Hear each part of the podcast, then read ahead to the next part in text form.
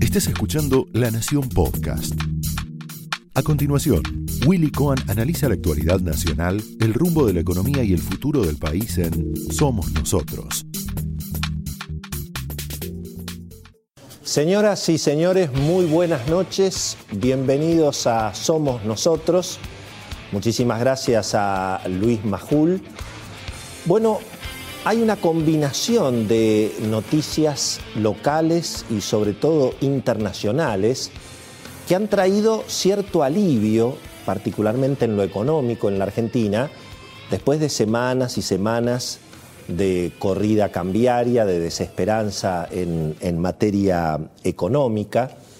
Eh, se ha tranquilizado un poquito la corrida contra el peso, en términos relativos podríamos decir, porque bueno, hoy vimos que hay como un límite en 150 pesos, ya no hay más vendedores y aparecen de nuevo los compradores, pero evidentemente la artillería del gobierno funcionó para frenar la hemorragia y al mismo tiempo podríamos decir efectivamente que, que apareció un poquito la luz al final del túnel de la pandemia con todas las novedades que se han conocido en las últimas horas a propósito de los avances con eh, los, experimentos de las vacunas.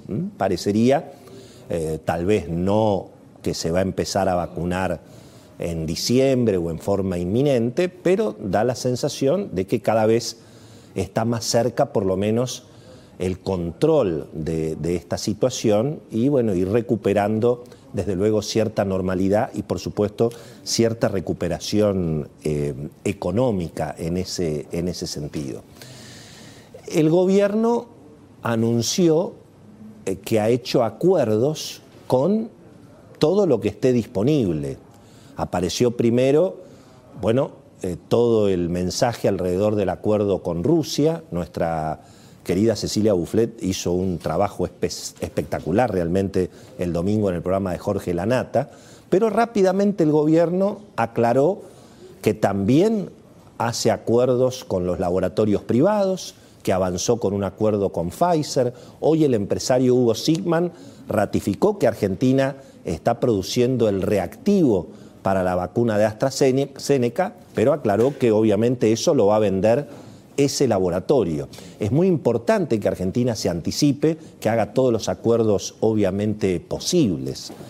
Ahora, me parece que sin ser nosotros especialistas en la cuestión sanitaria, pero con lo que hemos visto al principio de, la pandemia y, por lo que uno ha podido eh, averiguar, me parece que es importante en este punto advertir que la Argentina no debería cometer con las vacunas el mismo error que se cometió al principio con los testeos y con los hisopados, que es básicamente, bueno, una vieja costumbre argentina, estatizar todo.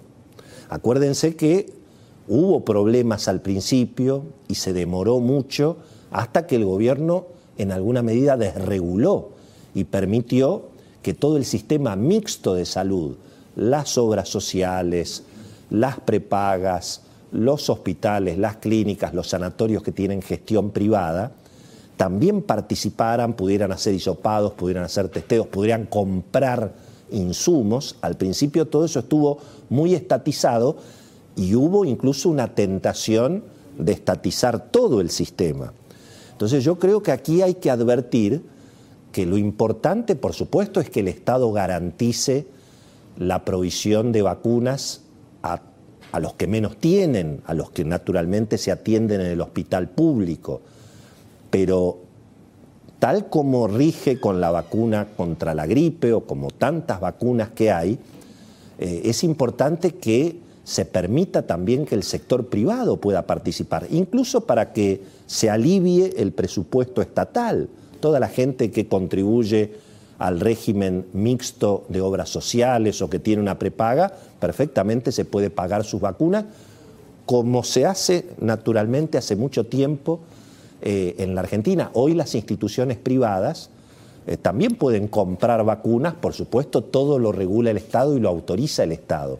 Pero es importante advertir este tema y repito, no cometer con las vacunas el mismo error que se cometió con los hisopados y los testeos, porque nosotros no somos especialistas en cuestiones sanitarias, pero yo hace 40 años que veo cómo funciona el Estado argentino.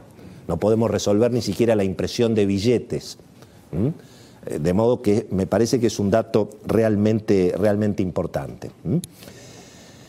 Y bueno, y por supuesto cuando, cuando el dólar se calma, y bueno, el alivio es, es muy importante mm, y es bastante evidente en, Argentina. E, e, evidentemente, bueno, el, el pánico que entró en la política cuando parecía que la Argentina se caía al precipicio y estábamos con el dólar casi en 200 pesos, y bueno, movió evidentemente eh, muchas voluntades y hoy vemos al presidente Alberto Fernández y al ministro Martín Guzmán embarcados, bueno, en, yo diría, un muy saludable ajuste económico que necesita la Argentina, no por el Fondo Monetario, sino para que los argentinos, bueno, entre otras cosas, dejen de comprar dólares. En definitiva, ¿por qué se produce la dolarización? ¿Por qué no se invierte en Argentina? ¿Por qué no hay actividad y no hay el ciclo, digamos, del círculo virtuoso de la llegada de capitales?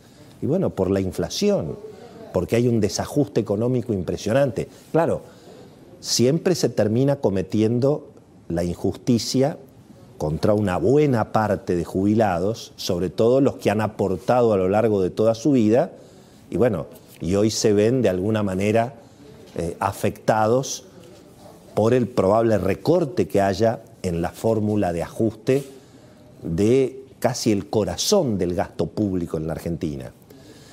Pero la verdad, y esto lo hemos dicho muchas veces también aquí en el programa, la injusticia contra los jubilados que aportaron toda su vida se cometió antes. Se cometió cuando esa misma caja jubilatoria empezó a pagar jubilaciones a quienes no habían aportado. Muchos que tienen todo el derecho a cobrarlas, porque la Argentina tiene una historia económica muy dramática. Pero en todo caso, esos pagos tendrían que haber salido del presupuesto nacional y no vaciar las cajas jubilatorias. Así que la injusticia con los jubilados se cometió antes, se cometió cuando se jubiló gente sin aportar y se quitó de los ahorros de los jubilados esos, esos fondos. Ahora, claro, el gobierno plantea que en realidad no va a haber un ajuste tan severo porque, esto lo hemos escuchado muchas veces en los equipos económicos, porque en realidad se va a mejorar creciendo. Es decir, como va a crecer la actividad económica, va a aumentar la recaudación. Bueno, eso todavía está por verse.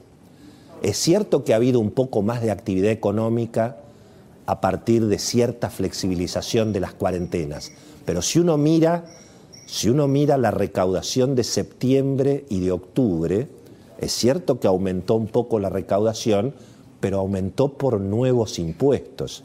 No es que aumentó porque se vende más, aumentó porque aparecieron el impuesto al dólar, aumentos en los impuestos a los bienes personales, algunas modificaciones que se hicieron, de modo que todavía no está tan claro que vaya a haber, digamos, semejante explosión de actividad económica para eh, garantizar que no haya que hacer el ajuste. Y al mismo tiempo tenemos hoy novedades políticas muy importantes.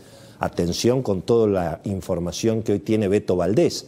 Hoy finalmente se produjo el primer cambio de gabinete en el gobierno del presidente Alberto Fernández después de la carta de Cristina. A todo esto, Beto nos acaba de confirmar que el presidente se ha hecho el hisopado y le dio negativo. Como ustedes saben, en la tarde de hoy se supo que Gustavo Vélez había contraído coronavirus y bueno, hubo todo un revuelo, por supuesto, en eh, los, hombres más íntimos del presidente Alberto Fernández, entre los cuales está obviamente eh, Gustavo Vélez. Pero se sabe que el hisopado al presidente le dio, le dio positivo, eh, perdón, le dio negativo.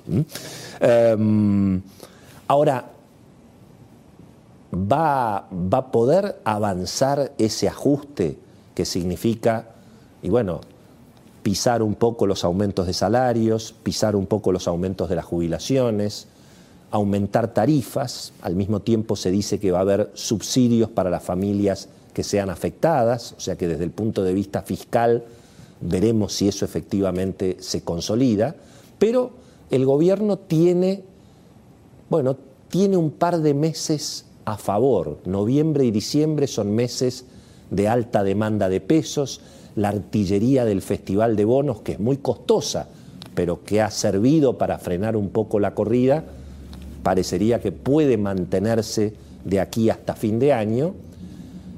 Desde luego que el escenario social no está tan claro mirando diciembre. Obviamente la tensión política se mantiene porque parecería que Cristina autorizó el ajuste y autorizó el acuerdo con el fondo, pero mientras tanto avanza en la colonización de la justicia, en la tensión con el presidente por quién va a ser finalmente el futuro jefe de los fiscales. Así que hay alivio, la llegada de la vacuna es la gran noticia, ha generado una euforia a nivel mundial, sobre todo en los mercados, que tienen esa volatilidad, pasan de la euforia a la depresión naturalmente muy, muy rápido, pero siempre es mejor estar en los momentos de, mayor confianza.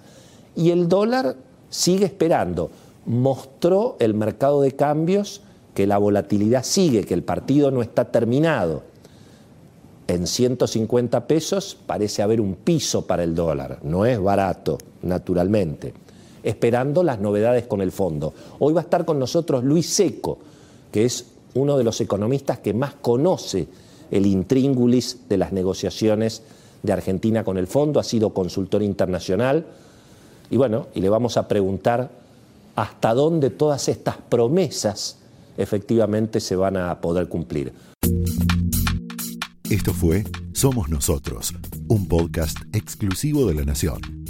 Escucha todos los programas de La Nación Podcast en www.lanacion.com.ar. Suscríbete para no perderte ningún episodio. Estamos en Spotify, Apple Podcast, Google Podcast y en tu reproductor de podcast favorito. Seguí escuchando La Nación Podcast.